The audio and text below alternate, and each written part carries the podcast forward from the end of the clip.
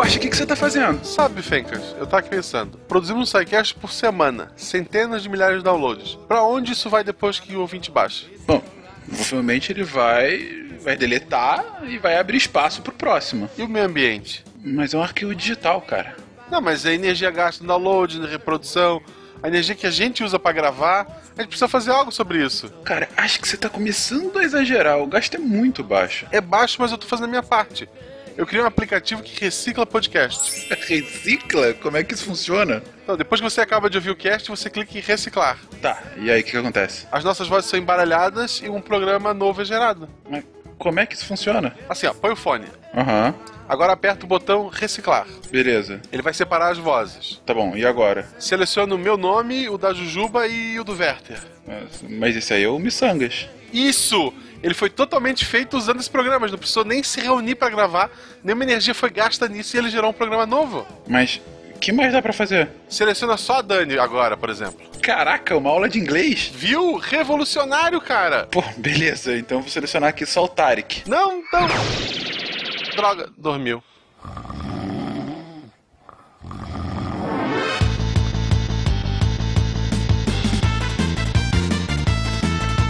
Olá pessoas, aqui é Fernando Malta de São Paulo e o estudo da humanidade, na verdade, é a própria ciência do design, Herbert Simon. Ó, muito bom, hein?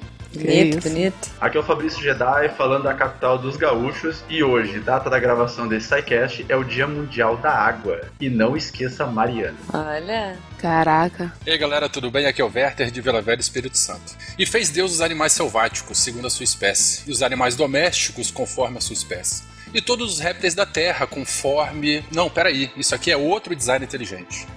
Gênesis, né?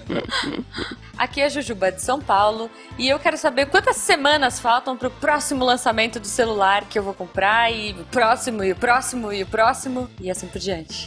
Boa, sua consumista. Olha a crítica, olha a crítica dele. Sua consumista. Olha só, eu ainda tenho um Nokia 3310 que funciona, viu? A pergunta, Jedi, ele funciona como celular ou ainda como martelo? Ele funciona, ele funciona só como peso de papel, porque se eu usar ele como martelo é capaz de eu quebrar o objeto que ele vai martelar. Justo. Fala galera, que é Marina Santa Rosa, sou do Rio e aquele que acredita no crescimento infinito, num planeta finito, é ou um louco ou um economista. Não sou economista, graças a Deus. Diretamente da Arca de Noé, aqui é Marcelo Guaxinim, e é hoje que eu vou entender porque eu tenho apêndice e cox. Ainda não é hoje. Ainda Não não é é design da natureza, Marcelo. Você está ouvindo o SciCast, porque a ciência tem que ser divertida.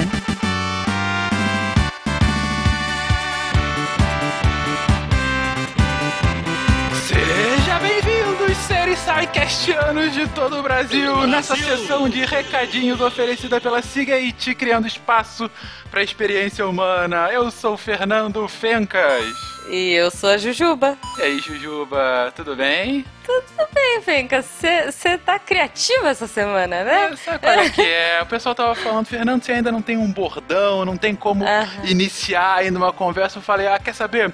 Vou começar a copiar o pessoal que eu admiro. Então eu comecei por Jurandir Filho, que tem Entendi. trocentos podcasts por aí. E o primeiro que eu ouvi dele, o- o Rapadura Cast, enfim. Vamos fazer uma homenagem aos podcasts desse Brasil, começando hoje pelo clássico Jurandir Filho do Rapadura Cast. Muito bom, muito bom, Fencas. É? Mas como não- nós não estamos no Rapadura Cast, sim, aqui no SciCast, como o pessoal fala conosco, querida Jujuba? Olha, é muito simples. As pessoas podem mandar e-mails pra gente recheados de amor e mensagens e recadinhos e pedidos e afins para o e-mail contato arroba scicast.com.br. Que delícia. Enviem todos esses e-mails cheios de tudo isso que a Jujuba falou.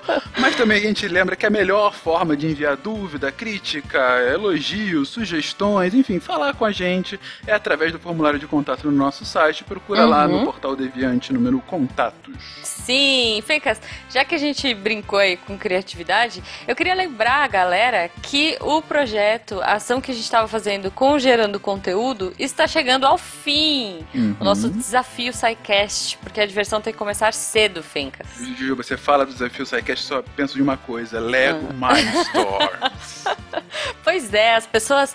Hoje é sexta, se você está ouvindo isso no dia de lançamento, você tem mais três dias, eu repito, três dias para mandar sua proposta lá no gerandoconteúdo.com.br, se cadastra, manda pra gente uma proposta que encante crianças pequenas, para que elas possam estudar, pensar e entender que a ciência pode sim ser divertida. É isso aí. A gente sempre querendo promover a divulgação científica, a ciência em si. Então aproveitem essa oportunidade, gente. Três dias só para fechar o prazo.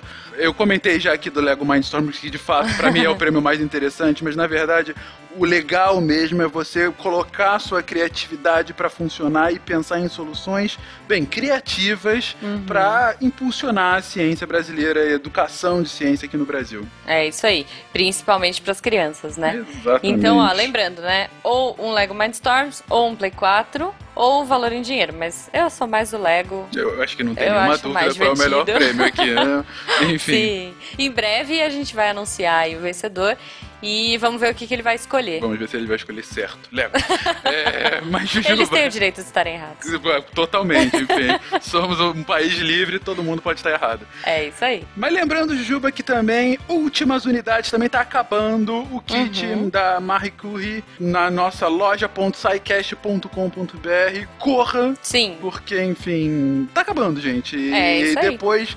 Como a gente já recebe muitos do Guaxa Newton, como a gente recebe das camisas, nossa, volta e meia vem pessoal falando: cadê aquela camisa linda, laranja que tinha, não tem mais. É. Vocês não compraram no momento certo. Agora é hora de comprar o kit da Marie Curie. É isso aí. Pode ser até que volte, né? Mas com outros valores, enfim. Então, lembrando que esse kit, ele vem com a camiseta e o livro. Tá bem legal. Entrem lá no site, loja.sicast.com.br e deem uma olhadinha, vejam, aproveitem, façam a pré-venda aí. Eu já pedi a minha. A minha Não. já tá garantida. Então, vocês podem comprar à vontade que agora... Exatamente. E, Juba, antes da gente iniciar esse podcast maravilhoso sobre design inteligente, só que Sim. não, Eu tô, eu tô. você tá nesse. Eu tô. Eu queria pedir um tempinho dos ouvintes para falar sobre o seguinte: a gente tem visto uma discussão bastante grande nessa internet de meu Deus sobre toda a questão relacionada a limites de downloads, limites, na verdade, de uso da própria internet, né? Uhum. É, o assunto do momento, né, Fencas? Sem dúvida alguma. A gente não tá fazendo nenhum programa especial sobre isso, nem, enfim, abordando de forma mais assertiva, porque acaba não sendo o foco principal do SciCast como assunto. Mas, de qualquer forma, a gente sempre tem que colocar que a internet é um espaço mais importante de hoje em dia para trocar informação, que é a base primordial de ciência. Sim. Ou seja, a partir do momento que a gente está limitando a internet, a gente está limitando a própria informação. E, além disso ser um cerceamento da liberdade de expressão em si,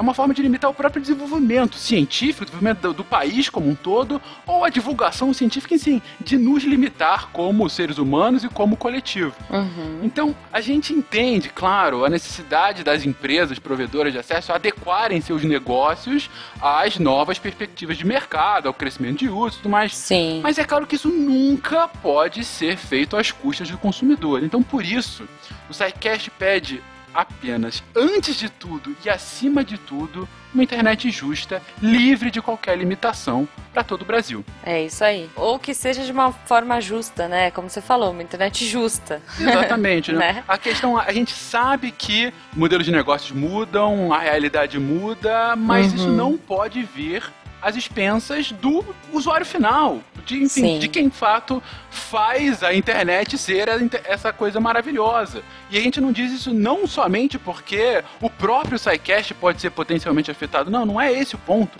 O ponto é que a vida das pessoas que já se estão se acostumando, que já estão moldadas a partir dessa lógica de internet, ela não pode ser alterada de uma hora para outra por conta do interesse de poucos. Sim. Então, assim, era só para colocar essa mensagem. Enfim, a gente aborda alguns assuntos como esse todas as semanas em podcasts relacionados, mas a gente queria só deixar esse ponto aqui do SciCast como um- quase que um editorial do nosso podcast. É isso, Jujuba? Eu acho que é, né, Fencas? Vamos falar de design, então? Vamos falar de design, vamos que o episódio tá divertido, enfim, eu espero que vocês aproveitem, gente. Sim, tá muito bom, tá muito bom. E eu sou suspeita pra falar de design, mas tá excelente, gente. Depois mandem aí suas opiniões e até Até daqui a pouco. Eu tô no Até a episódio?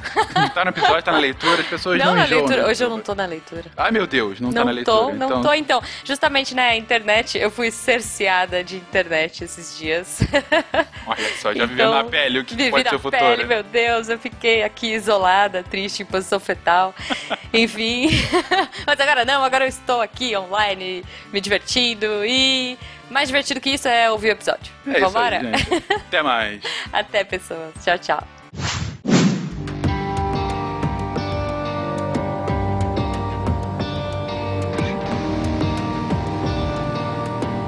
O grande chefe de Washington mandou dizer que quer comprar a nossa terra. O grande chefe assegurou-nos também da sua amizade e benevolência. Isso é gentil de sua parte, pois sabemos que ele não necessita da nossa amizade. Nós vamos pensar na sua oferta, pois sabemos que se não o fizermos, o homem branco virá com armas e tomará nossa terra. O grande chefe de Washington pode acreditar no que o chefe Seattle diz com a mesma certeza com que nossos irmãos brancos podem confiar na mudança das estações do ano. Minha palavra é como as estrelas, elas não empalidecem. Como pode-se comprar ou vender o céu, o calor da terra? Tal ideia é estranha. Nós não somos donos da pureza do ar ou do brilho da água.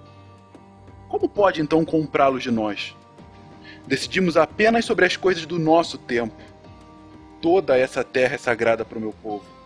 Cada folha reluzente, todas as praias de areia, cada véu de neblina nas florestas escuras, cada clareira e todos os insetos a zumbir são sagrados nas tradições e na crença do meu povo. Carta do chefe Seattle ao presidente dos Estados Unidos, final do século XIX.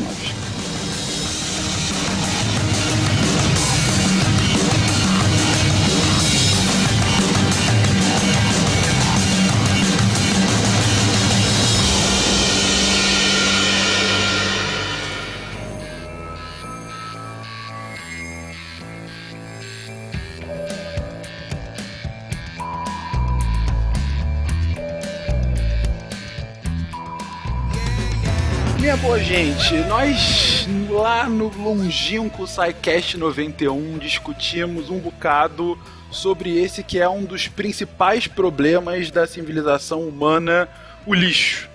O que gera o lixo, o que o, o lixo nos faz, o que fazer com o lixo, como que o aumento da população e das mudanças de hábito do consumo levaram ao aumento exponencial dos nossos bens que são descartados, esses bens cada vez mais finitos e bens cada vez mais efêmeros.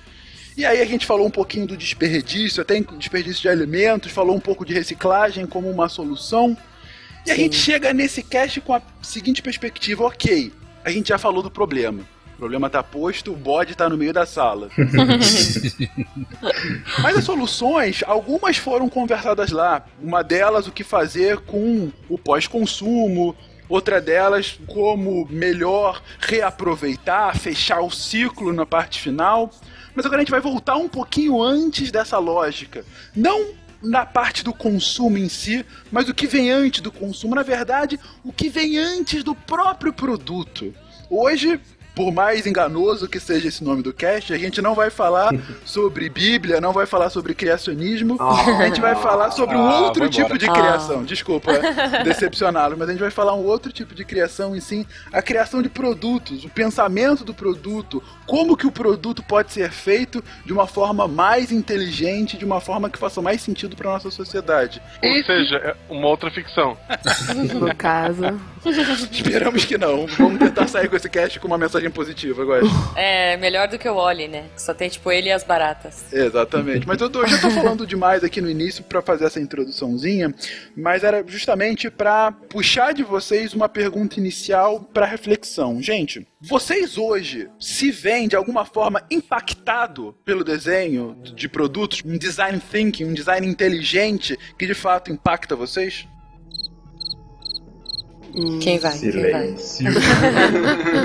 Eu posso só fazer uma pequena explanação assim lá no começo da sua frase? Por favor. Você comentou que a questão do lixo ele é um problema que vem é, junto com a civilização humana. Mas é, vale lembrar que é um problema recente, né? Que a civilização humana é muito mais antiga que isso. Só que chegou um momento, né, relativamente recente na nossa história, em que a gente começou a produzir mais do que a gente consegue ou reciclar ou, ou reutilizar, enfim. É. E aí começou a acumular isso aí. É, ô Werther, é importante lembrar que isso também tem a ver com a. Vocês comentaram, tu e a Fernanda, lá na palestra lá sobre ah, mundo sustentável, lá na campus, né? E nessa, nessa palestra vocês comentaram que até ali mais ou menos a Revolução Industrial, um pouco antes, o que a gente gerava de lixo, o tipo de lixo que a gente tinha de resíduo, O próprio era... ambiente conseguia depurar, Isso, conseguia é. neutralizar ou, ou inutilizar. Isso, e a parte, eu lembro que vocês mostraram um gráfico, né? Então, depois da Revolução Industrial, gerou uma, um tipo de resíduo que o, a natureza não consegue absorver. E o volume aumentou muito, então, quer dizer, é realmente um problema recente, né? É, mas mais do que o tipo do resíduo, né, e a qualidade, o tipo dos materiais, a humanidade aumentou a demanda por uma questão de necessidades criadas, né, necessidades Uhum. criadas pelo marketing, pelos próprios governos com a intenção de produzir cada vez mais, acreditando que isso garantiria o plano emprego. É. Então, não só os materiais se tornaram muito menos degradáveis, biodegradáveis, orgânicos, né, a gente começou Mas a... o desejo por esses materiais ou por esses produtos aumentou também, né? Ou foi colocado na nossa cabeça. É. É, Usando aquele pretexto de fomentar a economia, o desenvolvimento, né? Então, todo aquele Exatamente. discurso bonito, né? É, mas sim, eu acho que hoje em dia é bonito ser ecológico, né? Ter papel reciclável, ter embalagem retornável, coisas reutilizáveis. Eu acho que a gente chegou nessa fase de deixar bonito, trocar o celular todo ano, trocar as coisas e ter, ter mais coisas, como a gente falou que vai comentar mais pra frente. Mas agora também eu acho que a gente tá entrando numa fase de ser mais eco-friendly, de se preocupar mais com o meio ambiente e tudo mais, que também é bonito essa, essa coisa de cuidar mais, né? É, mas fica um alerta, Jujuba. A gente não tem que fazer isso porque é bonito. A gente tem que fazer Não, porque não há outra com saída. certeza. É necessário. Eu vou só interromper aqui rapidamente vocês, que vocês estão falando bem bonito, concordo com tudo que vocês estão falando, mas ninguém me respondeu ainda. Vocês veem o impacto do design thinking na vida de vocês? Esse é o ponto. Como que vocês já conseguem sentir? Porque a partir dessa percepção de como vocês sentem, a gente começa a pensar, ok, eu consigo sentir. Ou será que é um negócio tão imperceptível que ainda assim guia o nosso consumo de uma forma além da nossa compreensão? Ou enfim, a gente simplesmente não presta tanta atenção nisso?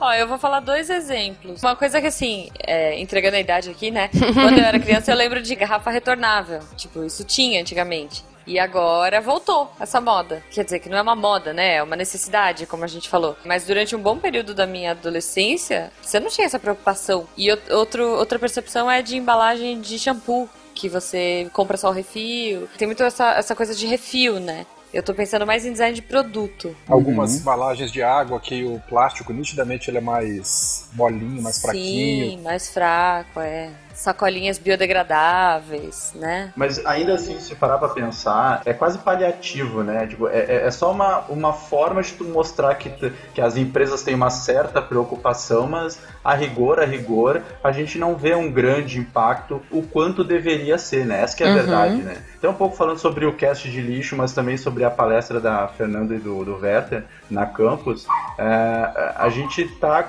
consumindo muito mais atualmente do que a, a natureza é capaz de, de nos dar, né? A gente não repõe né, o, que, o que a gente tira da natureza e a tendência é piorar se a gente não, não tiver uma mudança mais brusca, talvez, né? Então, eu respondendo a pergunta, Fernando, eu acho que a gente sente o impacto, mas eu sinto o impacto, mas ele é muito pequeno ainda, né? Olha, mas eu acho, vocês estão falando aí, né, de reciclagem e transformar uma coisa em outra e como que a gente pode fazer um design inteligente. Pô, vamos lá, meu lado miçangas agora. Olha o jabá. Pegar essas embalagens e fazer, tipo, porta-copo, porta-lápis, Colar de lacre de, de, de, de latinha, Colar né? de lacre de latinha. Ó, tem- gente, tem muita coisa, hein? olha só, Jujuba, e isso tem nome, viu? Isso se chama upcycling. Olha, Olha ó, tá vendo só? Inclusive, eu já vi até uma empresa, eu não sei o quão perigoso e maluco isso pode ser, mas eu já vi uma empresa que. Uma empresa não, uma artista que faz joias de peças de computador. É bonito! Algumas críticas, algumas críticas aqui.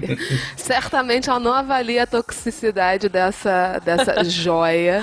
Você vai É. colocar perto dos seus olhos, vias nasais e todas essas grandes portas de entrada do corpo, assim. Ah, mas é o preço da beleza. É Brincadeira. o preço da beleza, de Um metalzinho fato. verde lindo, né? Cheio de cobre. Quem nunca brincou com mercúrio na mão, gente, Ah, quando era claro, criança? Pô, eu tinha soldadinho de chumbo, cara, que saudade. Botava na boca. Aham. Mas eu confesso que quando eu tinha espingardinha de pressão, a gente eu colocava o chumbinho debaixo da língua, assim, pra poder carregar. Olha aí, viu? viu? Isso, isso causou alguns pro- pro- pro- pro- pro- problemas, né?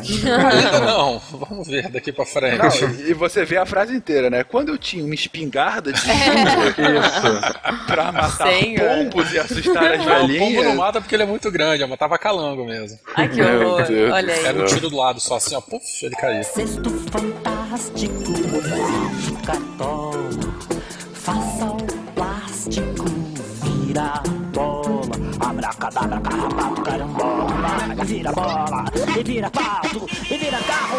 Na verdade, vocês comentaram, né, que ah, já percebemos alguma mudança, que o design para o meio ambiente começa a ser percebido, mas na verdade, todos até os exemplos muitos que- dos que vocês falaram, não muda fundamentalmente a lógica, né? Até como você pontuou hoje, Juba, tipo, você continua tendo essa questão da moda, do consumo, né, de ser Sim, appealing, sim. e você não muda a lógica de você, na verdade, querer um- criar um design que seja regenerativo, que comece a seguir um pouco as lógicas dos ecossistemas. Você, na verdade, só muda a marca, né? Você começa a ter esse apelo dos rótulos. Tem vários que não são certificados, que não querem dizer absolutamente nada. Não, isso é uma putaria, desculpa, viu? Nossa. Apelo de rótulo. Apelo verde rótulo. E você só está estimulando o consumo. E na verdade você, assim, é uma, é uma jogada de marketing, né?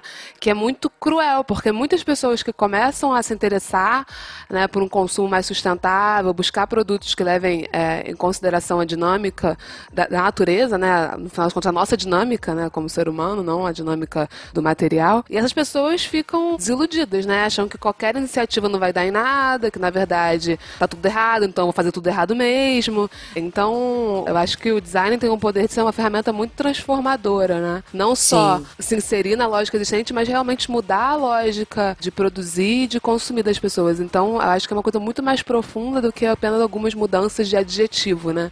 De rosinha para verde. Nina, eu concordo contigo. é, eu sou a favor disso, desse teu pensamento, porque, enfim, eu sou, sou designer, né? Mas é, eu não posso, não posso deixar de defender um pouco meus amigos do marketing, porque afinal o design e o marketing eles têm um papel é, importante quando eles trabalham juntos, assim, de forma certa, eu acho, né?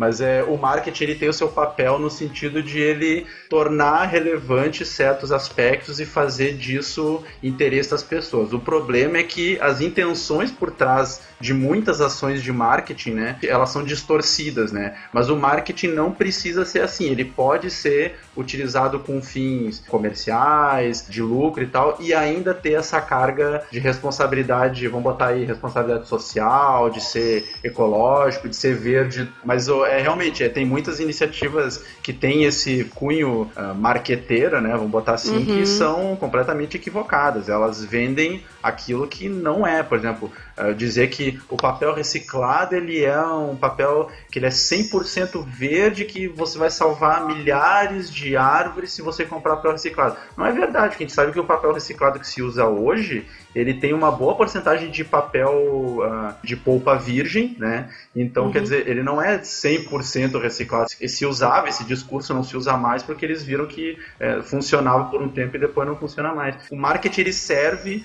mas muitas vezes ele é utilizado com propósitos distorcidos daquilo que ele pode ser, entendeu? Sim, sem dúvida. Deixa eu, deixa eu só dar um outro exemplo. É, eu tava vendo esses dias num num documentário do André Trigueiro, eu gosto muito daquele cara.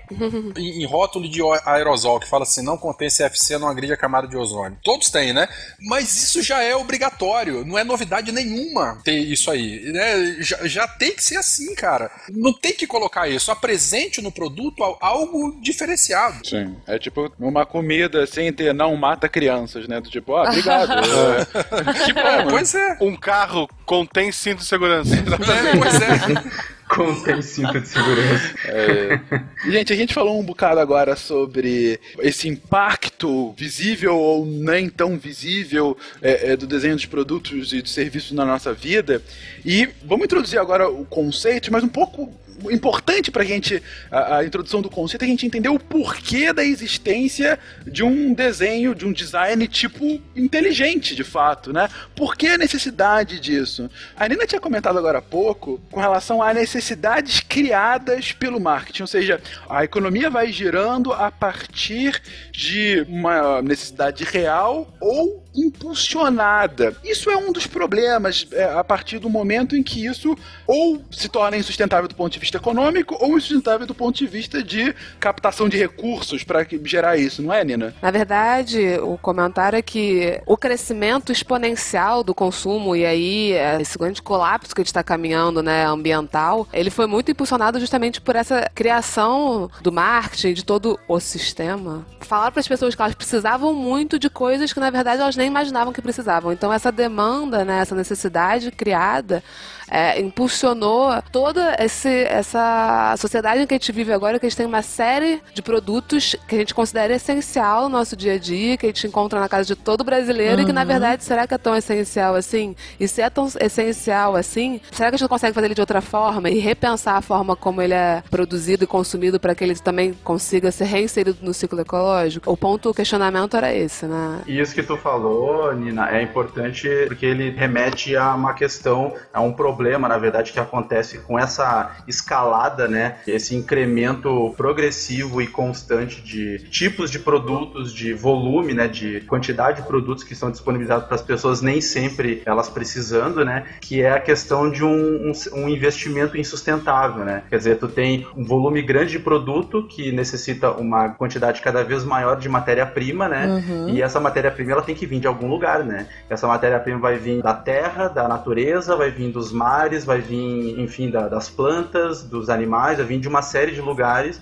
e chega um ponto em que a quantidade que tu precisa de matéria-prima para gerar esses produtos, ele atinge um limite que tu não consegue. Então isso acaba gerando uma série de, de complicações, né? Uma questão que é que onde isso é notado é na, sobre a tragédia dos comuns, né, Werther? É, o, esse conceito é bastante interessante. Na verdade, foi um ensaio publicado na Science em 68 ele foi escrito por um biólogo da Universidade da Califórnia, o Garrett Harding. Nesse a ideia central do, da tragédia do comuns é basicamente a seguinte: as escolhas individuais ou indivíduos agindo de forma independente, né, de acordo com seus interesses, eles se comportam contrariamente aos interesses de toda uma comunidade. A médio e longo prazo, isso pode esgotar um recurso que é comum a todos eles então, um interesse pessoal, né, direto, várias pessoas têm esse mesmo interesse pessoal, mas no geral isso traz grandes consequências é, para o meio ambiente ou, pro, enfim, para os recursos. Por exemplo, perfuração de poço artesiano. Todo mundo nessa crise hídrica aí fura poço artesiano, poço artesiano. A curto prazo, a pessoa até resolve o teu problema de consumo uhum. ou resolve o problema da tua lavoura para irrigação, mas cada novo poço que é aberto pelo coletivo acaba diminuindo ainda mais a quantidade de água disponível. O ar condicionado na nossa casa e assim também. É uma reação, enfim, cada um pensa no seu, Uhum. mas no coletivo todo mundo acaba sendo prejudicado. É, isso gera um consumo muito maior do que se do que se tivesse um pensamento coletivo onde tu compartilha recursos, né? É, mas aí é que tá. E a curto prazo, isso é um paradoxo, né? A curto prazo a pessoa ganha, né? Uhum. Ela tem um ponto positivo, mas a médio e longo prazo, para a coletividade, é, são só aspectos negativos. Nesse ensaio, um exemplo clássico dele é de, de pastagem comuns. O Harding ele, ele dá o exemplo de ovelha. Né? Então você tem vários pastores que cultivam ovelhas em pastos coletivos. E aí ele quer ter um pouco mais de lucro, ele tenta colocar o máximo de ovelha possível. Então cada ovelha que ele coloca pastando, ele cada animal adicional, ele tem um componente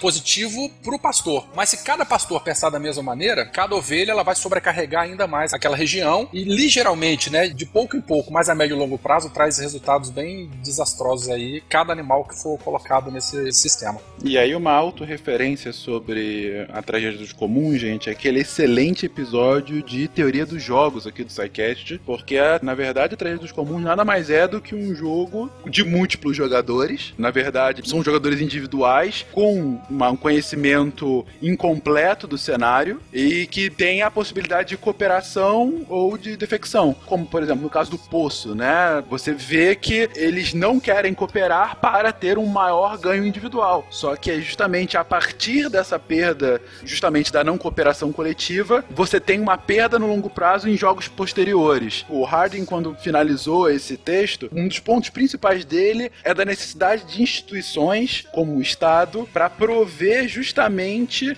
o equilíbrio desse jogo, para ser esse pensamento coletivo que o indivíduo não teria. E daí a necessidade de uma legislação, e da necessidade de seguir regras que de fato possam estabelecer uma boa relação entre esses comuns, né? Tem um exemplo maravilhoso também, que é a questão da sobrepesca. É a captura acima da capacidade de suporte de várias espécies marinhas. Aí o que que acontece? A população, ou a espécie, ela vai ficando cada vez mais rara, a demanda continua a mesma, mas a oferta diminui. O valor agregado desse produto, né, dessa espécie, ela aumenta cada vez mais. E se o valor aumenta cada vez mais, o esforço de captura dela aumenta também. Então, assim, a taxa de sobrepesca ela aumenta exponencialmente. Cada frota ou cada empresa ela pensa no teu lucro ali, mas enfim, todo mundo tenta capturar o máximo possível para poder obter a maior quantidade de lucro. No final, o prejuízo vai ser o seguinte, que essas populações vão entrar em colapso e vão desaparecer. A gente vai explicar alguns conceitos, alguns tipos de design que pensa nesse sentido de melhorar né, o, o- o produto de forma a tornar ele mais agradável, digamos assim. Agradável no sentido de ele ser melhor utilizado, é, retornado para a natureza e tal. E vai ser meio que numa escala de progressão, quer dizer, vai ser de uma coisa um pouco mais sucinta, um pouco mais localizada para uma coisa mais ampla, né? Então eu acho que só é legal explicar isso pro pessoal que os conceitos que a gente vai explicar eles estão crescendo de importância, entendeu? E de abrangência. Cesto fantástico, cartola, faça o plástico virar. Abracadabra, carrapato, carambola, vira bola, e vira pato, e vira carro. Bom, como o Jedi acabou de comentar agora, a gente então começa daquele que é uma estratégia pontual de desenvolvimento de produto, que é o design para desmontagem. Jedi, já que você tá no embalo, fala um pouquinho sobre isso pra gente. É, o, o design para desmontagem ou design for disassemble, ele é uma, uma estratégia, uma, uma forma, uma, uma abordagem de projeto que ela leva em conta basicamente como é que tu realiza a desmontagem daquele produto, né? Então ele pensa um, de certa forma no fim do ciclo de vida daquele produto, mas ele tá levando em conta como é que tu vai desassociar as peças que foram unidas para o produto realizar a tarefa que ele foi planejada. Então, é, essa abordagem de design ela pensa justamente nisso. Ela se foca em economia de peças móveis, enfim, reduzir a quantidade de peças dentro do produto, né? De certa forma, economia de material quando possível, mas não é exatamente o foco, mas de preferência a quantidade de peças, ou seja, em vez de tu ter uma carcaça de um aparelho de DVD que tenha um monte de pequenas saliências que se encaixam umas nas outras, a carcaça ela é feita como um injetado único ou uma chapa única que ela é cheia de saliências, em vez de tu usar pequenas peças para encaixar outras peças, né? Então ele visa reduzir a quantidade de, de peças do conjunto e facilitar, né, usar sistemas de encaixe, sistemas que facilitem, né, a hora de desmontagem, né. Isso é útil não só quando o produto ele vai ser desmontado ao pós fim do, do- da vida útil do produto, quanto na hora de ah, retornar esse produto para a linha de produção por motivos de defeito, enfim, para te reaproveitar de uma forma mais eficiente, né. Em geral é isso, é, é isso que, que acontece com o design para desmontagem. Não, um ponto que, que é interessante também, né, do, do design para desmontagem é a questão da manutenção, né, dos produtos, que é algo que a gente deixou muito para trás e que aqueles pequenos lojinhas de bairro que realizavam concertos, né, pequenos concertos nos produtos, vem perdendo cada vez mais lugar na nossa sociedade, né? Antigamente Sim. era comum você encontrar pessoas que poderiam consertar seu VHS, consertar tua roupinha, consertar o sapato. Antigamente você poderia, inclusive, encontrar VHS, né? No caso também. Não só isso. Não só isso, mas assim, o, o design para desmontagem também ele pensa muito nessa parte do ciclo de vida dos produtos que a gente esqueceu. A gente simplesmente compra e acha que acabou, ele parou de funcionar, você joga fora. Na verdade, você muitas vezes você pensa, nossa, vai ser tão difícil encontrar alguém para fazer a manutenção disso aqui, vai ser tão difícil encontrar essa peça, vai ser tão difícil eu levar para lugar, ah, vou jogar fora que é mais barato. E na verdade, ele é mais barato sob o ponto de vista financeiro, não é nem econômico, porque Sim. é financeiro. Você vai estar, talvez, fazendo uma economia, não necessariamente uma economia, mas na tua cabeça preço, você está fazendo uma economia, quando na verdade está causando um grande transtorno para o meio ambiente, né? É. Uma, às vezes, um microchip que poderia ser trocado e você teria um produto pronto, novo, de novo, sem precisar demandar um novo produto com milhares de matérias-primas e rejeitos e resíduos e etc. Você troca aquele microchip. Então, voltar a pensar no design, né? Ter essa lógica novamente de que manutenção é muito interessante, é bem importante para o design. Não só para o design, mas Sim. eu acho também que para toda uma nova gama de serviços que podem ser oferecidos, né? E aí os empreendedores e etc. podem ficar ligados nesse tipo de coisa que eu acho que cada vez mais as pessoas não querem jogar fora, mas mesmo assim às vezes a gente não consegue não jogar fora, né? Porque não tem, você não consegue encontrar aquele serviço, então ter Ou o preço é abusivo, né? O preço para realizar o reparo e tornar o produto utilizável novamente é muito alto, né? Eu queria fazer uma pergunta. É, se for o caso, até bipa aí. Mas eu tinha um iPod Touch e aí Uhum. ele caiu no vaso sanitário. Putz. Parabéns. Parabéns. Depois do uso, depois do uso, depois do uso, é óbvio, depois da descarguinha e tal. Eu, eu fui- eu fui trocar, eu fui pra consertar. É óbvio que eu não falei isso, né? Olha, parou de funcionar, né? A tela não tá acendendo mais, nem nada e tal. Com aquele papel higiênico pendurado do lado, né? eu tive cuidado de. Aquele cheiro de água sanitária. Não, não, não, não, não. a água sanitária foi fofinho. Foi. Aí eu cheguei na autorizada da Apple lá e expliquei a situação. Olha, eu quero consertar. Ele falou: a gente não conserta isso. Eu falei: como não? Você me dá 350 reais, eu, eu pego esse aparelho e eu te dou um novo. Pô, mas eu tenho certeza, bicho, que é só. ah, Tenho certeza, imagino. Né? Mas eu imagino que se, se eles fossem abrir mesmo, ia ter, sei lá, um custo uma meia hora, alguma coisa pra fazer assim. Uhum. Mas eu ainda acho que seria mais barato consertar e devolver. Ou não. O que, que uma empresa ganha fazendo isso? Trocando um aparelho novo? Justamente aí é o papel do design, né? Talvez não seja mais barato mesmo para a empresa, porque aquela peça foi absolutamente não foi pensada para ser desmontada. A complexidade para o desmonte vai ser tão grande, tão complexo, você vai colocar os trabalhadores expostos a substâncias tóxicas, as- o risco é tão grande que é mais fácil para ela simplesmente é, desconsiderar, porque justamente o design não foi pensado para isso. Só para fechar o assunto do design para desmontagem, eu queria deixar uma indicação de um link que foi uma das fontes que a gente usou para fazer essa discussão do design para desmontagem, que é um, um link feito por um cara chamado Alex Dinner e se chama Afterlife, o, o guia essencial né, do design para desmontagem. Né? Então acho que seria legal de deixar o, o link no post pro pessoal acessar, que é um documento que tá em inglês, né? Então tem que ter um pouco de conhecimento de inglês aí para entender. Ou usar o Google. Ou usa o Translate. Google, exatamente. Mas ele é um texto, ele é um texto longo também, mas para quem quiser saber mais sobre esse assunto, é um, é um link bastante interessante. Tem um monte de informação e exemplos, enfim, mostrando como é que pode ser Legal. um produto pensando né, no, com esse viés da desmontagem. né? Uhum. E cara, eu vou falar que toda vez que você fala Design for Disassembly, eu lembro de Avengers Assemble. Nossa, Desculpa, as não referências. consigo.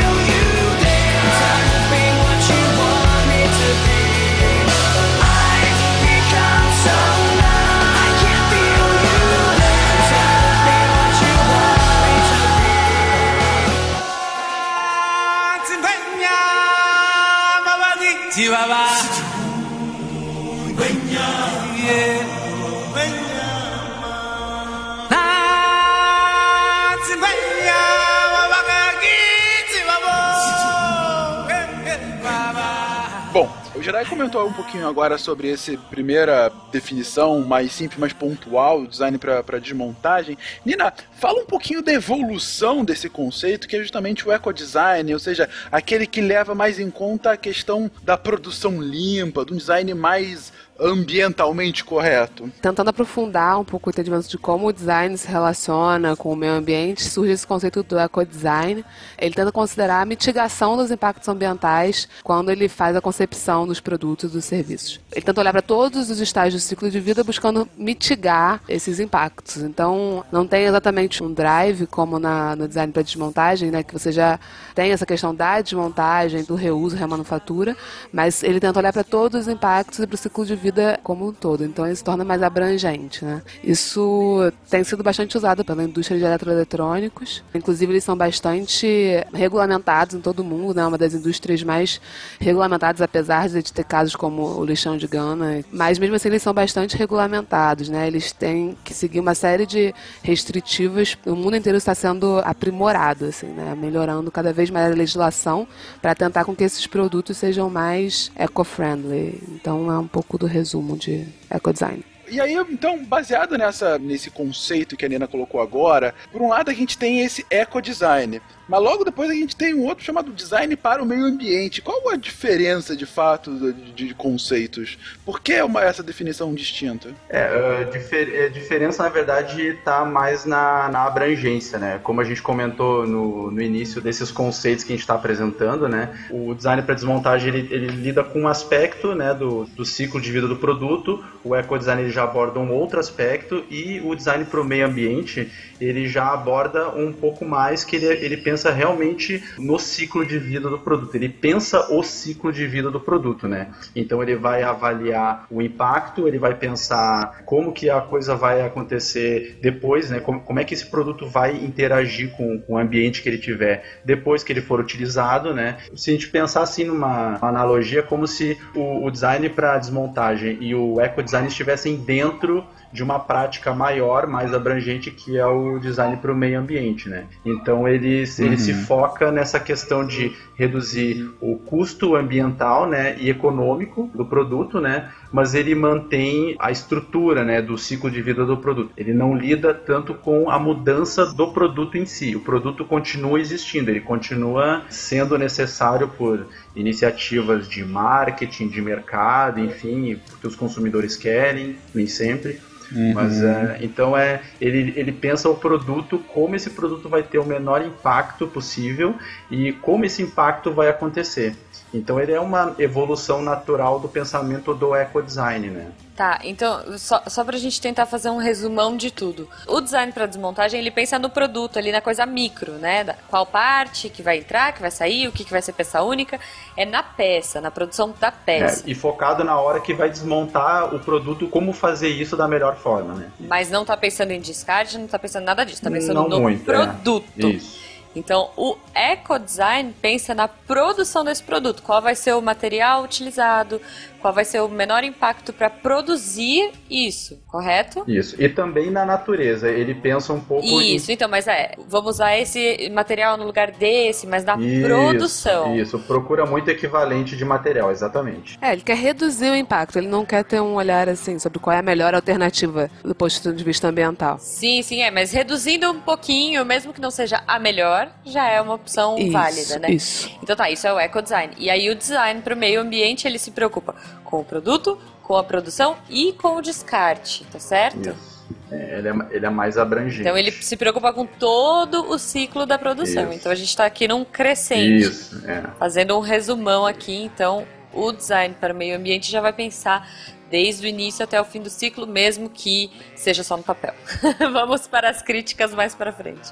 E ele traz também o design para o meio ambiente esse conceito de otimização. Uhum. Né? Ele já fala do para o meio ambiente, então for the environment. Então você já quer, já está começando a tentar buscar a melhor opção. Talvez não sendo tão disruptivo e inovador, mas mesmo assim a melhor, não só uma opção menos pior. Sim, como, como a Exatamente, segunda é. opção, né? Como o eco design. Legal. Bom, depois desse, desse excelente resumo que a Jujuba colocou aqui pra gente, é, a gente chega então no último dos conceitos mais utilizados, que seria então o ápice do design do ponto de vista de sustentabilidade, não à toa. Obrigado pela. A nossa utopia designística. É a ficção, né? É a ficção.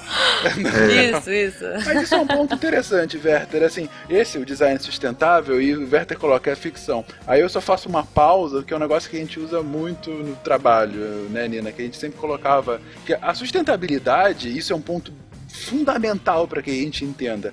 Quando a gente fala de sustentabilidade da ficção, não deixa de ser um pouco, porque ela, na verdade, é um conceito. Ela é um objetivo. É, ou analogia que a gente faz às vezes. Se alguém aqui já atirou de arco e flecha, ou já jogou algum jogo que atire, porque você não mira no alvo quando você vai atirar no arco e flecha, você mira em cima.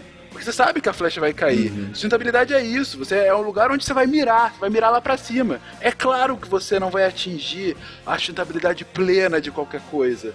Você vai chegar num ponto que é muito melhor caso você não fizesse nada. Pô, mas não vende o seu produto ou serviço dizendo que você vai acertar no alvo, né? Exatamente. Aí tem toda uma questão de marketing você falar que a sua empresa é verde. E também uma questão semântica, né? Mas aí a gente vai entrar numa discussão meio chata, mas assim, a gente se apropriou da palavra sustentabilidade como se ela não fosse um conceito, mas como se ela fosse, na verdade, um, um adjetivo, que ela não é, né? ela é um Sim. conceito, ela é um ideal, ela é uma série de valores éticos, né? Que consideram o ser humano, a natureza e a economia também, que faz parte. Na verdade, a sustentabilidade já é uma própria corruptela de outro Sim. conceito que é desenvolvimento sustentável. Desenvolvimento Mas sustentável. não vamos entrar nisso aqui agora, não. É, não, gente, e fora que é, é aquela coisa que a, gente- que a Nina falou, a gente faz um uso, às vezes, errado. Mas é, é a palavra da vez, é a moda, vamos É um uso nessa. até leviano, de certa forma, né? É um uso, exato, às vezes é um uso leviano. Como, eu não, eu não lembro quem falou, o Werther, talvez do CFC. Uhum. É óbvio, mas enfim, você precisa falar e é mais poético falar que não usa CFC, né? Assim, você precisa, não precisa. É, eu acho até interessante, assim, não sei se vai caber, mas eu acho interessante um pouco dessa reflexão, porque também às vezes gera muita frustração na galera, né? Tipo, então o que é sustentável? Tem nada Sim. sustentável. E não é que, vamos lá, vamos, vamos ser tranquilo.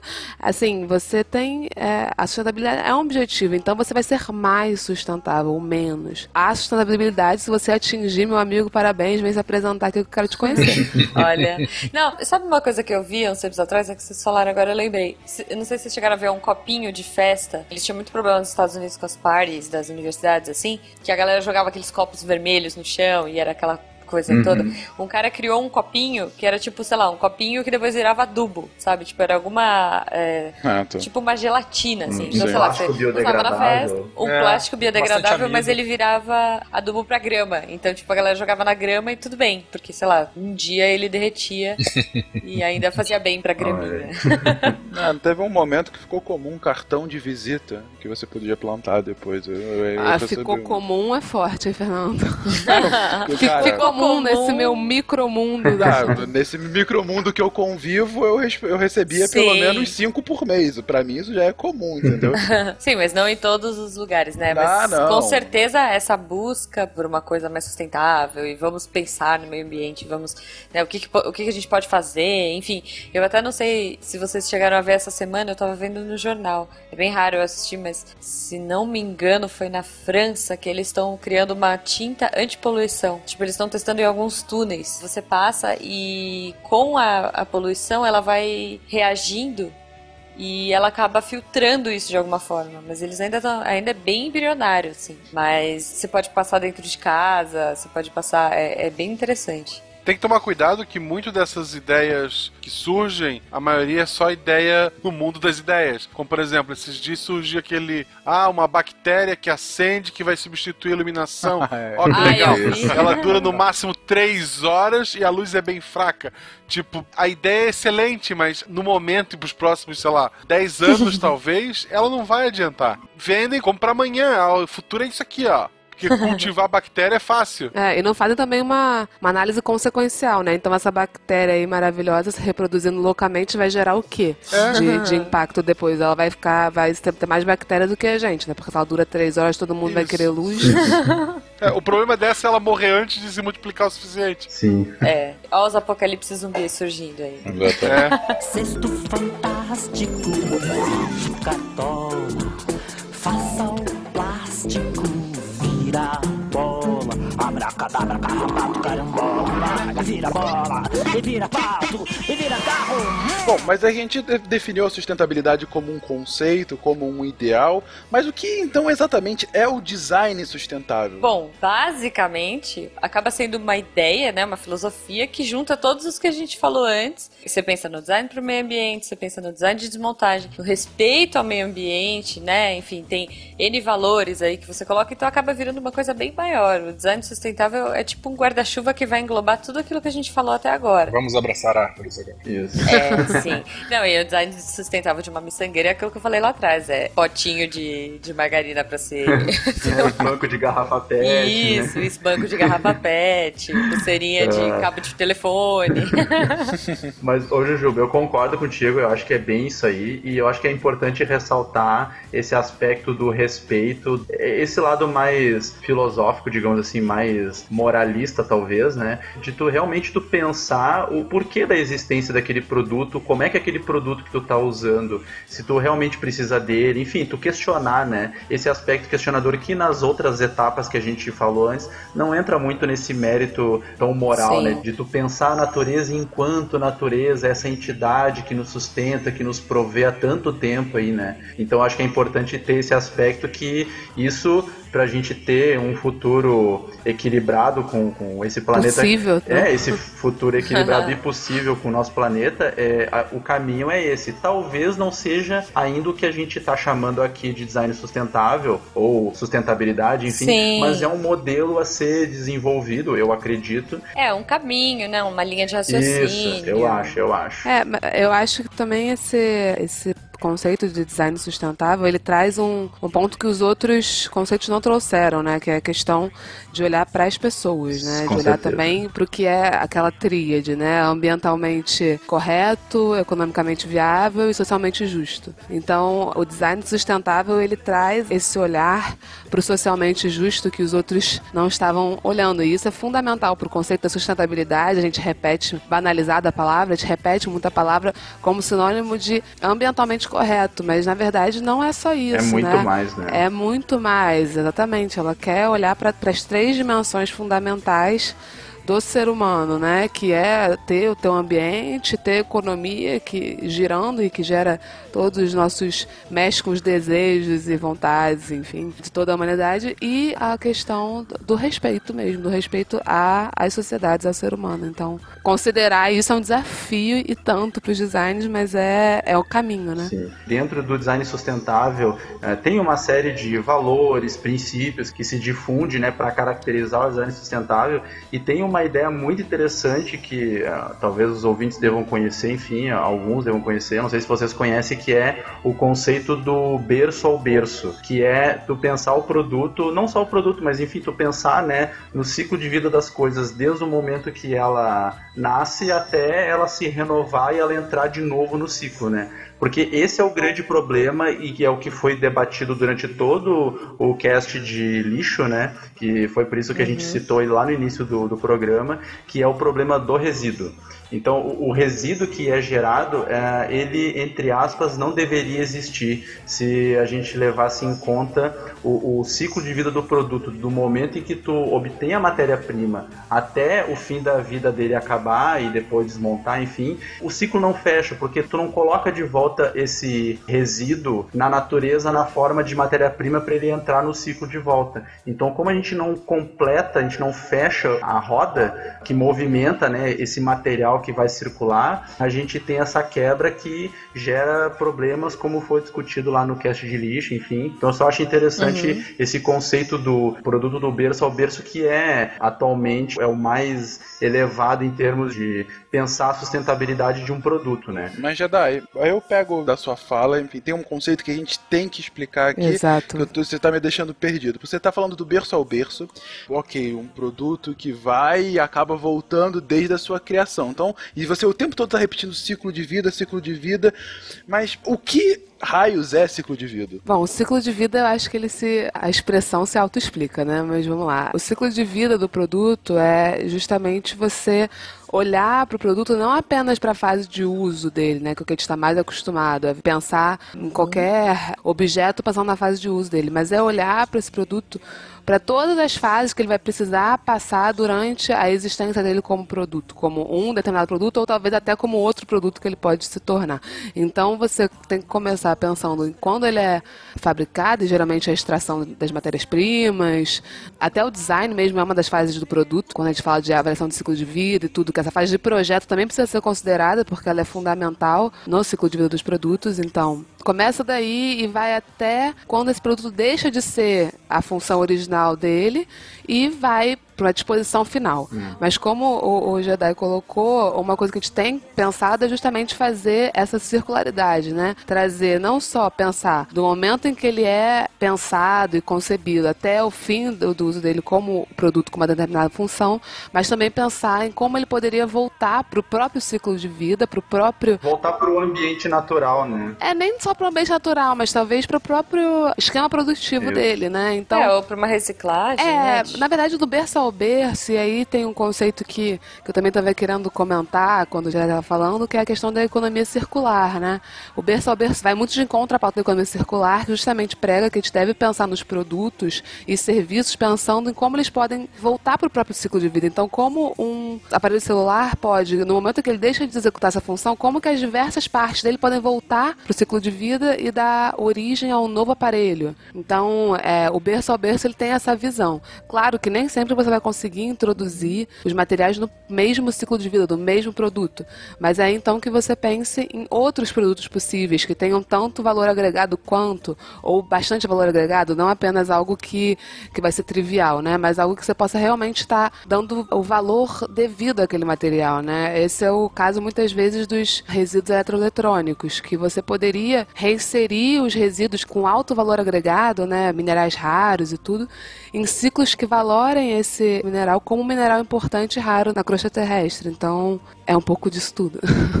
É, Eu não consigo parar de pensar enquanto vocês ficam falando de ciclo de vida, de ciclo é, de berço a berço e que e, e- esse ciclo todo. Editor, por favor, ciclo sem fim do Rei Leão. eu, não, eu tô ouvindo enquanto Cara, vocês o estão falando, eu estou ouvindo disso é essa o Rei Leão música. já tinha desvendado, né? A gente Sim, aqui batendo gente. cabeça. Pois é, a gente come a, gente come o gnu e o gnu vira. Depois a gente morre e vira grama e o gnu come a grama. Exatamente. Abraço, Jura. é a primeira economia circular. A Disney estava certa.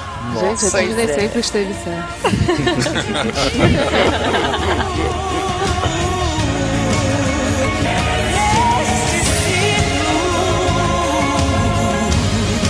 Necessito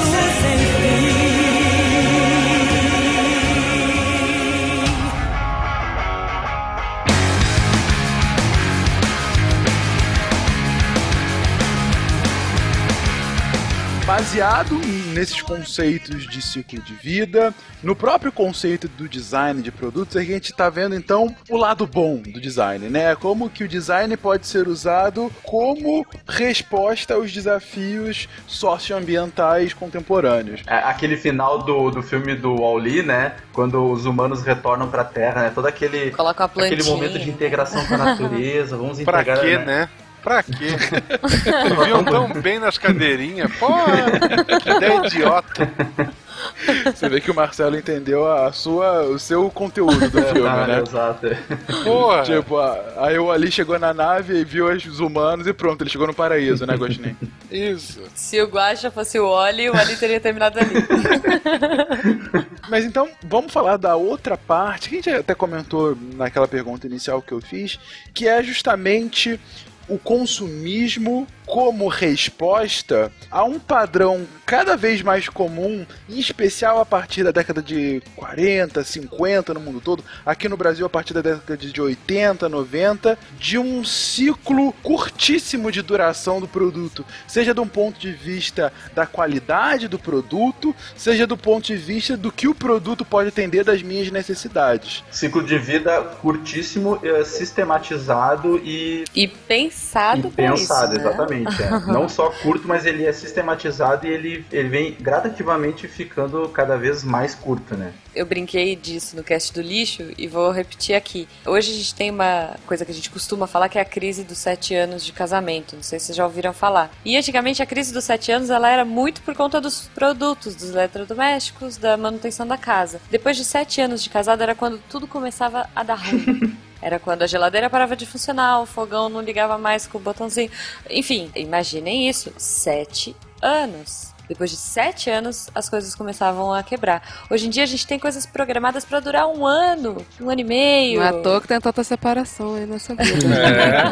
É. Galera não faz nem bodas de papel. Quer dizer, a, a obsolência programada está ditando o ritmo dos casais, é isso? A- o ritmo das crises dos casais. Não, aí eu já não sei, a gente não tem que entrar nesse mérito. não, é, é- é só maluco pensar, né? Porque antigamente, assim, sei lá, minha mãe tem eletrodomésticos que funcionam até hoje de quando ela casou. É uma loucura a gente pensar hoje em comprar uma coisa que vai durar 20 anos. Vai durar 10 anos que seja, gente. Vocês pensam em ficar 10 anos com o mesmo celular? Com o mesmo computador, notebook. Isso não é por acaso. A gente tem dois lados da moeda. A gente tem um lado que é a necessidade criada por um design, e aí eu tô falando de visual, né? Por uma carinha. Eu não vou nem chamar de design, vou chamar de uma carinha mais bonita dessas coisas e mais moderna, e o carro mais com as linhas mais legais, e, enfim. Isso é uma coisa muito estética. E a gente tem, por outro lado, essa coisa que já é planejado para não durar muito. Eu falei lá atrás, no episódio do lixo, e eu repito: hoje os celulares são pensados para durar oito meses. Essa é a média para um produto. Não necessariamente que assim, ah, deu oito meses ele vai quebrar. Não. Daqui oito meses você vai olhar pro seu celular e vai achar ele bem feio. Ele vai estar mais lento, aplicativos não vão rodar nele. Sim. É, o hardware sim. ele continua o mesmo, né? Mas, por exemplo, a quantidade de atualizações, a quantidade de softwares que a gente coloca, atualizações que são obrigatórias, isso acaba, assim, também, se a gente for pensar, consumindo a bateria dele mais rapidamente. A bateria dura menos. Então, às vezes, por mais que o hardware permaneça o mesmo, mais a quantidade de novos softwares e upgrades aí, que, updates, na verdade, né, que são realizados, acaba deixando o aparelho obsoleto. Sim, sim. O Fencas falou da década de 50, né? Que a gente teve essa coisa do American Way of Life, né? Que as pessoas não eram mais obrigadas, mas seduzidas, né? Aquela coisa de criar um desejo, criar uma necessidade de alguma coisa que elas nem precisam. Só voltando um pouquinho, né? A primeira ideia da obsolescência foi lá na, na crise, né? Da década de 20, em que havia-se a necessidade de fazer a máquina de girar. Né? Então vamos produzir bastante, vamos fomentar o consumo para poder gerar emprego e gerar renda. Aí, novamente, né, voltando aí à década de 50, na verdade não existia tanto essa necessidade. Mas é o que você bem falou, o American Way of Life fez com que as pessoas desejassem ter novos produtos e equipamentos. É, e, e um ponto que eu acho interessante da gente analisar é que as mudanças né, que acontecem na nossa sociedade, elas não são de uma hora para outra, né? Elas vêm de demandas e, e de novas formas de pensar que vão sendo construídas. E acho que uma, um conceito que tem começado a surgir agora, já tem se discutido há bastante tempo, mas a própria eh, GE está começando a implementar, é você trocar, é, assim, mudar a lógica, né? Porque justamente a obsolescência programada, ela responde a uma lógica de que para produzir mais, para garantir o pleno emprego, a gente precisa ter cada vez novos produtos, pessoal consumindo, se baseia naquela questão que eu falei no começo, né? O crescimento infinito. E na verdade, a gente já vê que a gente começa a olhar para os produtos como serviços. Então, a nossa geração, geração Y, que tanto falam, enfim, Millennial. começa a millennials, começa a querer mais a garantia do serviço. Então a gente não quer o carro, a gente quer a mobilidade, a gente não quer a lâmpada, a gente quer a iluminação. E aí você desmonta essa lógica da obsolescência programada, porque na verdade o fornecedor ele vai ter que garantir a eficiência e a qualidade daquele serviço no longo prazo. Então, na verdade, ele pode continuar tendo todo o sistema produtivo, funcionários empregados, gente feliz, sorrindo em propagandas, mas é, ele está fazendo com que isso dure, ele está começando a seguir uma lógica da própria natureza, né? Que ela quer garantir as funções, uma lógica ecológica, né? Você tem as funções de cada elemento e não, não importa se é uma bactéria X ou Y, mas a função daquilo ali está sendo cumprida. Então, você pensar produto e talvez repensar a forma de venda dele, repensar como você vai oferecer esse produto, já faz uma grande diferença para o design e para toda essa questão que a gente tem dos impactos ambientais, né? Então, uma crença assim, né, que eu tenho que eu acho que é por aí que a gente vai mudar, porque a gente precisa mudar a lógica, sabe? Se a gente continuar achando que consumir o que tem adjetivo verde apenas vai revolucionar, não. O design pode ter essa função de revolucionar aí sim a forma como a nossa sociedade encara o consumo, encara os produtos. Eu concordo. É, é- eu acho que é bem por aí mesmo, Nina, eu concordo contigo. O problema é que a gente não, a gente não pode esperar essa mudança de uma forma, é, talvez nem no nosso tempo de vida a gente vai ver isso. Tô torcendo já, tô acendi uma velhinha aqui. É, eu sou otimista, mas nem tanto. Eu sou aquele otimista com ressaltos. Porque, queira ou não queira, isso que tu falou faz muito sentido de pensar o produto como apenas um meio para o fim, o fim é o serviço, enfim. A pessoa vai estar usando o produto por causa do serviço que está sendo oferecido e tal. E o produto, entre aspas, ele perde lucro, né? Mas tu precisa do produto para viabilizar o serviço que é o que vai dar lucro. Isso vai gerar, enfim, todas essas questões que tu comentou. Mas ainda a criação de novos produtos e o aumento da, de demanda, né, de, o volume de venda, ele ainda é um mercado muito que movimenta uma quantidade de dinheiro absurda, é, quase inimaginável. Então a gente ainda vai levar um certo tempo até esse sistema ele perder força a ponto de, enfim, entrar nesses méritos que tu comentou, né? Então eu acho que eu acho que isso vai acontecer, com certeza, mas ainda vai levar um tempo, né? Cesto fantástico,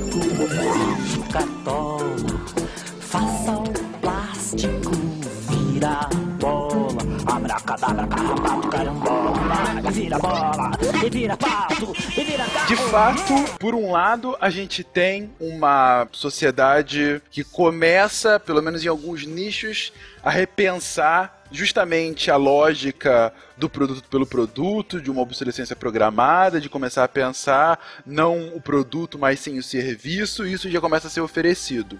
Por outro, a gente está numa sociedade de 7 bilhões de pessoas, com tendência a chegar daqui a 25 anos a 9,5 bilhão de pessoas no mundo todo. Uma sociedade que tem ainda uma parcela de um terço da população, um quarto da população que vive mais ou menos com dois ou menos dólares por dia, almeja um crescimento, almeja prosperidade, e para chegar a isso você precisa de atividade econômica. Como que esse trade-off pode dar em algo que de fato faça com que a gente não tenha vontade de se matar ao final desse quest?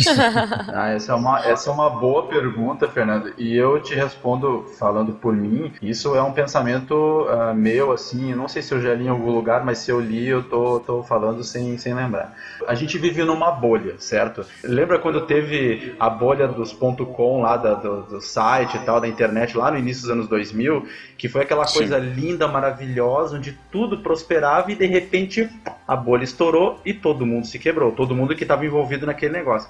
A gente vive numa uma espécie de bolha em termos de oferta de matéria-prima para geração de novos produtos, que abre novos mercados e tem mais consumidores, isso gera uma escala, né? Mas isso tem um limite. E quando a gente chegar nesse limite, a gente ainda não chegou, mas a gente está se aproximando dele, a bolha vai estourar e coisas ruins vão acontecer ainda mais do que estão acontecendo hoje. Então eu acho que ou a gente aprende com isso e toma atitudes drásticas, ou a gente acaba regredindo de alguma forma, porque quando a bolha estourar, a gente vai acabar sofrendo as consequências de alguma forma, entendeu? Na verdade, Fernando, eu acho que esse medo, né, essa, essa- essa- esse mito do crescimento infinito, porque na minha opinião é, é um mito, né, a gente vem crescendo indefinidamente há quantas décadas, né, a economia mundial, e isso não significou absolutamente que a gente tirou uma parte, uma parcela da humanidade dessa condição de miséria, dessa condição de pobreza. O crescimento infinito não significou repartição. É só olhar onde é que está concentrado grande parte do capital mundial. Né? Exatamente. Mas eu posso mostrar alguns dados que mostram a diminuição progressiva da pobreza nos últimos 20 anos no mundo inteiro. Sim, mas certamente não é num nível compatível com o nível do PIB, que é essa métrica, na minha opinião, absolutamente burra de medida de crescimento econômico. Na verdade, crescimento econômico já é, para mim, um conceito burro, né? A gente tem que pensar em desenvolvimento, pensar em crescimento pelo crescimento. O Brasil é a sétima economia. Bom, era, né? Agora eu já não sei mais. A, a China que o diga, né? Não, o Brasil era a sétima economia mundial até pouco tempo aí dessa vida louca. E, e aí? Isso aí significou alguma coisa? Então, na verdade, a gente. Eu tenho alguns amigos petistas que vão falar de uma redução de 36 milhões de pessoas da pobreza. Ah, mas a que custas também, né, meu amigo? Não, e- não, vamos entrar em discussão política, não, galera. Opa, política! Baixa, sai da sala. Mas assim, não, esse avanço dos últimos tempos no Brasil é inegável. Agora, dizer que isso está intrinsecamente ligado ao crescimento econômico, eu queria ver algumas estatísticas aí. Agora, eu acho que justamente né, o design, essa coisa de repensar, a gente acaba repensando toda a forma, toda a economia. E, claro, essas pessoas que estão na- abaixo da, da linha de pobreza, e mesmo na linha de pobreza, e mesmo um pouquinho acima, ou enfim, merecem, né? Têm o direito também ético de consumir como nós consumimos. Isso é viável no nosso planeta? Não. Então a gente tem um dilema. Agora, o design justamente acho que se propõe a tentar resolver esse dilema, né? A como a gente vai conseguir que mais pessoas tenham acesso a serviços de qualidade, tenham acesso a esse mercado globalizado e ao mesmo tempo a gente consiga garantir as condições ecossistêmicas de vida na Terra, porque o colapso, né, que Jedi estava falando há pouco, não é um colapso qualquer, é um colapso assim, a Terra continua, mas a gente, amigo, a gente, sei lá. Então, assim, eu acho, eu sou muito otimista, assim, eu acho que cada vez mais a gente tem buscado novas formas de, de existir e de pensar a economia e o design, enfim, e todo o consumo, e acho que a gente pode avançar muito. A gente não precisa ser vários Estados Unidos consumindo, isso é impossível. Mas tentando considerar exatamente os requisitos de sustentabilidade, né, a questão social e ambiental e econômica, eu acho que a gente consegue encontrar um equilíbrio. Eu sou plenamente otimista com a capacidade de vários, de 7 bilhões de cérebros funcionando em prol de algo melhor. Então, é isso. Paz mundial, galera. Eu, particularmente, eu, eu não sou tão otimista quanto você.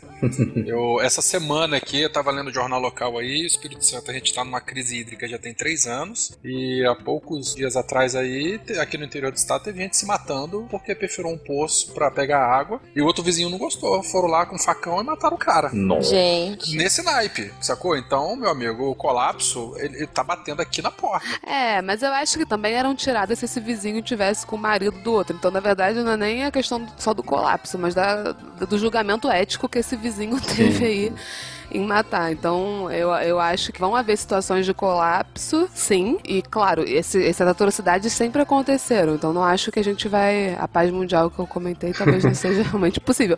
Mas, é, acho que uma nova forma de existência é. O que eu acho é interessante colocar uma analogia aqui pra gente entender por que, que a, a gente não se mexe, né? Isso que eh, gera uma certa, certa revolta, assim, né? Por que que depois de, de todos esses conceitos que a gente aprende e tal, aí vem a pergunta, por que que a gente não, não muda as coisas, né? Eh, vocês conhecem aquela, aquela história do sapinho na água, né? Sapo da água quente, né? É. Isso, se tu bota ele na água quente, o sapinho pula fora e ele não, ele não morre, né? Agora, se tu botar o sapinho na água fria e tu esquentar aos poucos, ele vai acabar morrendo porque ele não vai sentir a água esquentar. Então é basicamente isso, a gente fica sensorialmente acomodado com o problema e o ser humano é um bicho que se adapta com uma facilidade incrível, então a gente acaba se acostumando com coisas que a gente não deveria se acostumar. Mas é que elas ocorreram num ritmo em que a gente permitiu. Então eu acho que o design ele tem o poder, a capacidade de resolver uma série de coisas. A Jujuba tá aí, não me deixa mentir. O designer ele é treinado para resolver problemas. Nós pensamos e projetamos, e, enfim, uma série de coisas baseado em, em uma necessidade, mas a gente é treinado para resolver problema. Então eu acho que o designer ele vai resolver todos os problemas do mundo. É só dar todo o dinheiro e todo o poder que Ah, isso. é, Ah, designers pronto. for the win, cara, sempre. E eu acho que também ali, complementando o que o Jedi falou, se alguém for tentar o experimento do sapo, ouve farinha no sapinho, a hora que for esquentar a aguinha, acabou. Ah, Não, não, não, não. Aí é rã, aí é rã. Ai, tem meu que ser Deus. rã e tem que ser frito. Frito, ah, é verdade, frito com farinha. É, em vez de água, usa óleo, gente, óleo. Isso. Mas tem que ser rã.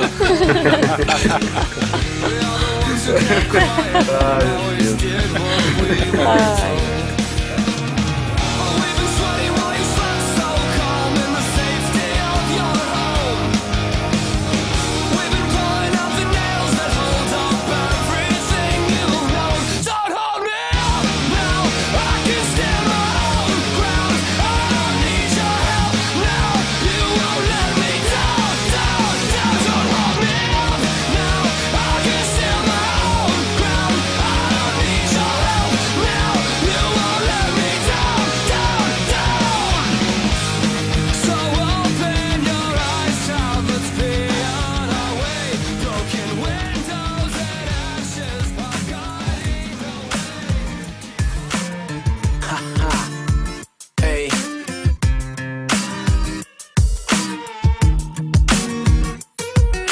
now. Filme de ação com vários finais. Ela é política aplicada e conversas banais. Se ela tiver muito afim, seja perspicaz. Ela nunca vai deixar claro, então entenda sinais. É o paraíso, suas curvas são cartões postais. Não tem juízo, ou se já teve, hoje não tem mais. Ela é um barco mais bolado que aportou no seu cais. As outras falam, falam, ela chega e faz. Ela não cansa, não cansa, não cansa jamais. Ela dança, dança, dança demais. Ela acreditou no amor, mas não sabe mais. Olá, deviantes derivados, sejam bem-vindos à nossa sessão de feedback, o local onde lemos suas cartas, recados, e-mails e tudo mais que vocês quiserem mandar. Eu sou Marcelo Guaxinim. Eu sou a Fernanda. Eu sou a Jujuba 2, vulgo Tarek.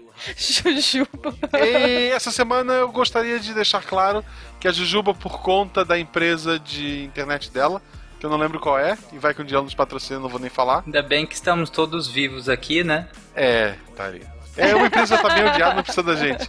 Mas eu queria dizer que ela ficou sem internet hoje, não pôde gravar. E em protesto, eu trouxe Tarek Fernandes. Oi. Essa é a minha forma de reclamar de por que a Jujuba não tá aqui. É botar o Tarek com você, pra vocês. Nosso convidado especial. Obrigado, gente. É castigo. Fernanda, tudo bem com você?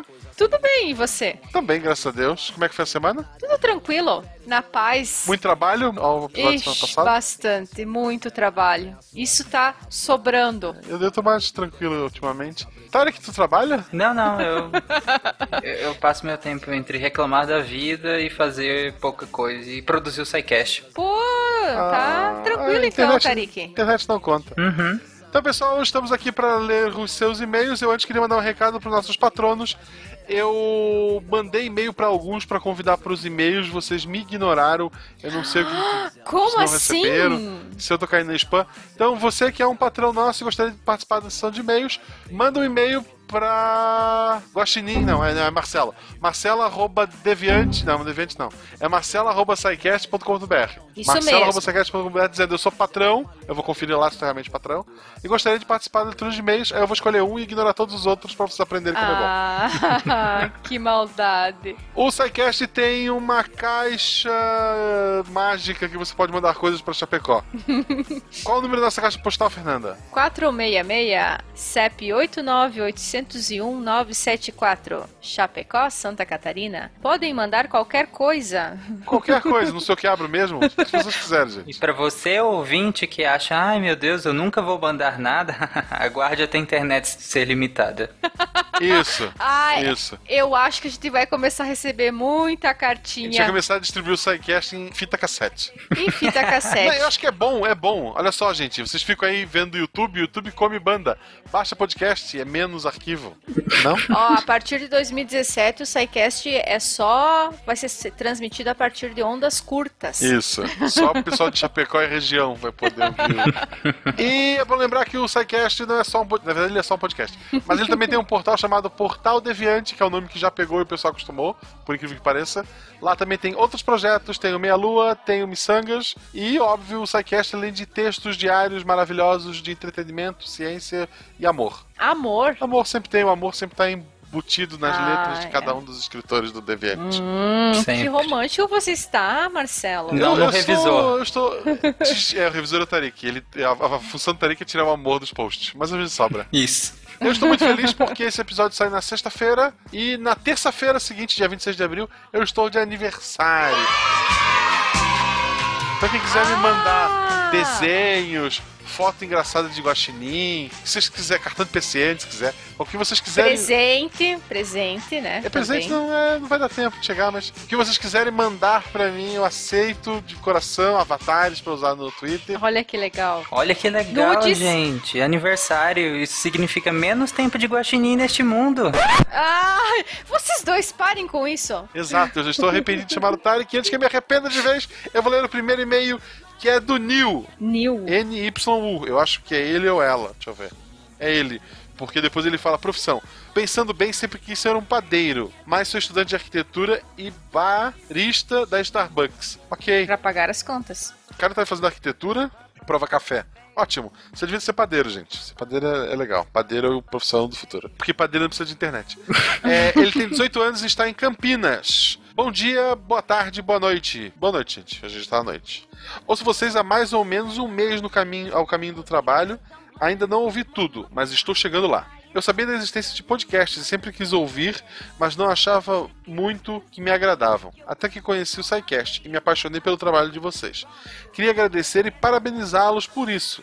Também queria fazer um pedido de assunto para abordar em um podcast, que é a arte grega e romana. E um dia vocês entenderão a complexidade e a riqueza de informações que existem no filme Prometheus. Duas coisas. Ou primeiro não. um podcast de. É, o primeiro um podcast sobre arte romana e grega. Não sei. Se tem algum de arte programado pra esse ano, Tarik? Não. Ok. Se não tem, a culpa é do Tarik, gente. Cobrem dele.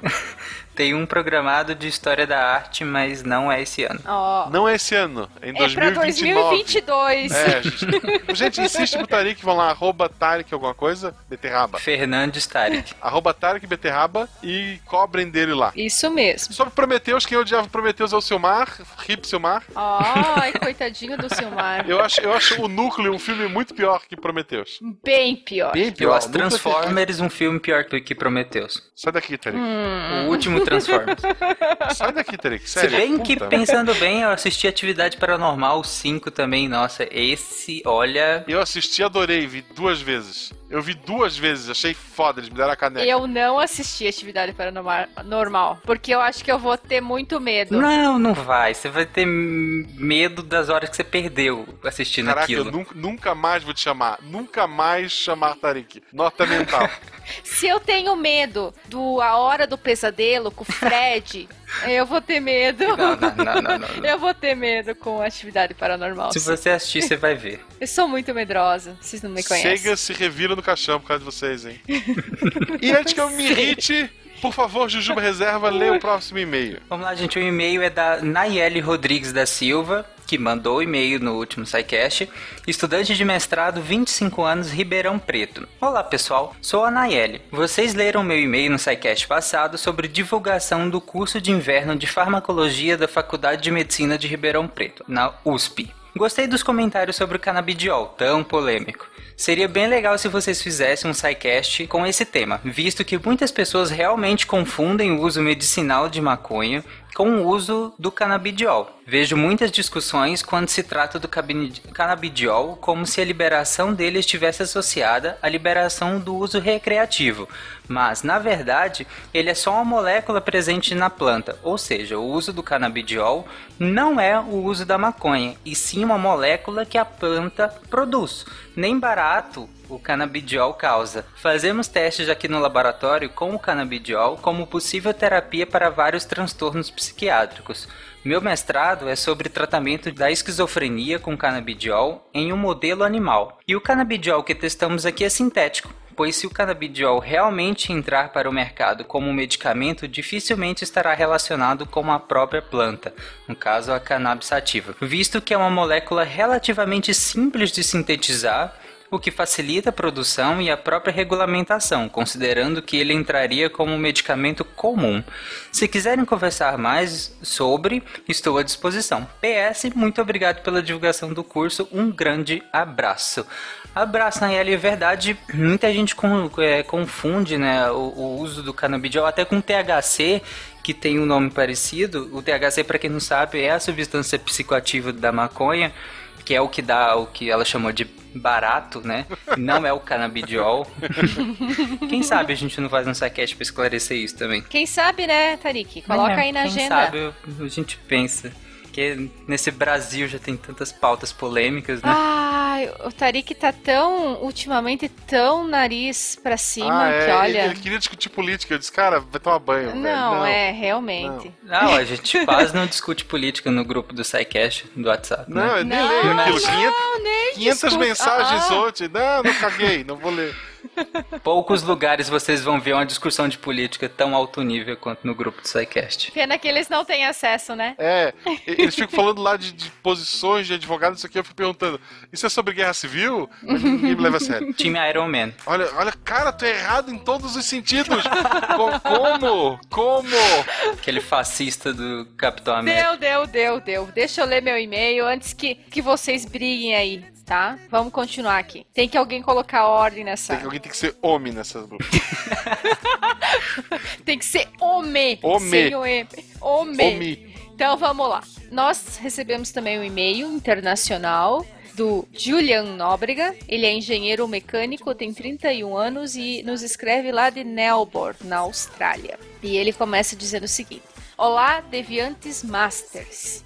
Sou um ouvinte assíduo do podcast desde o começo desse ano, onde ouvi falar de vocês em algumas reportagens juntamente com outros grandes podcasts do Brasil, assim como do mundo.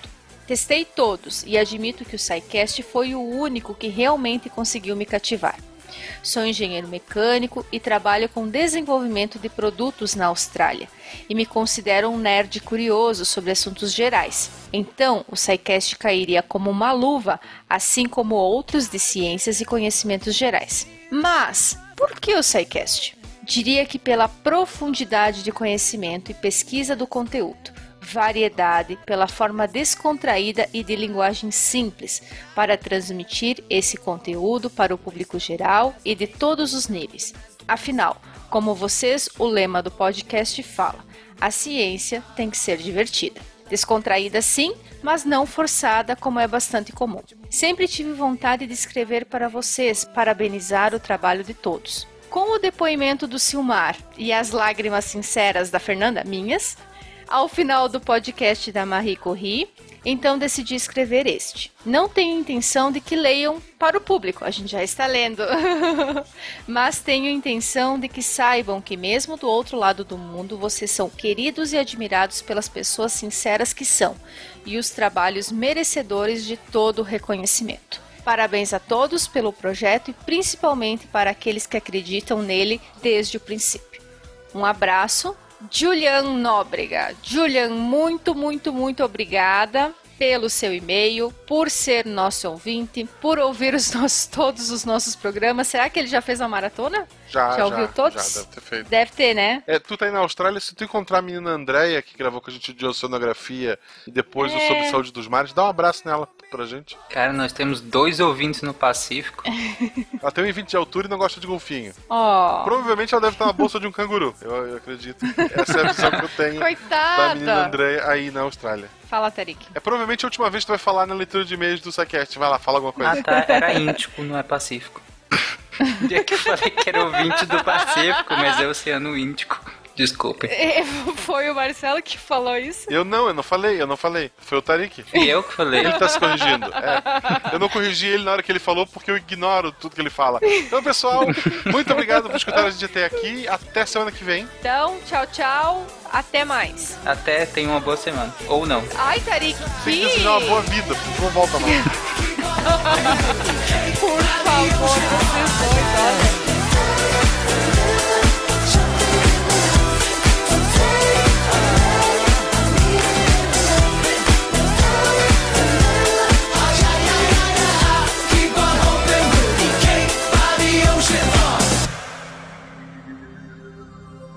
Se a ciência não for divertida, tem alguma coisa errada. Tem que ser divertida. A coisa mais divertida que tem é a ciência.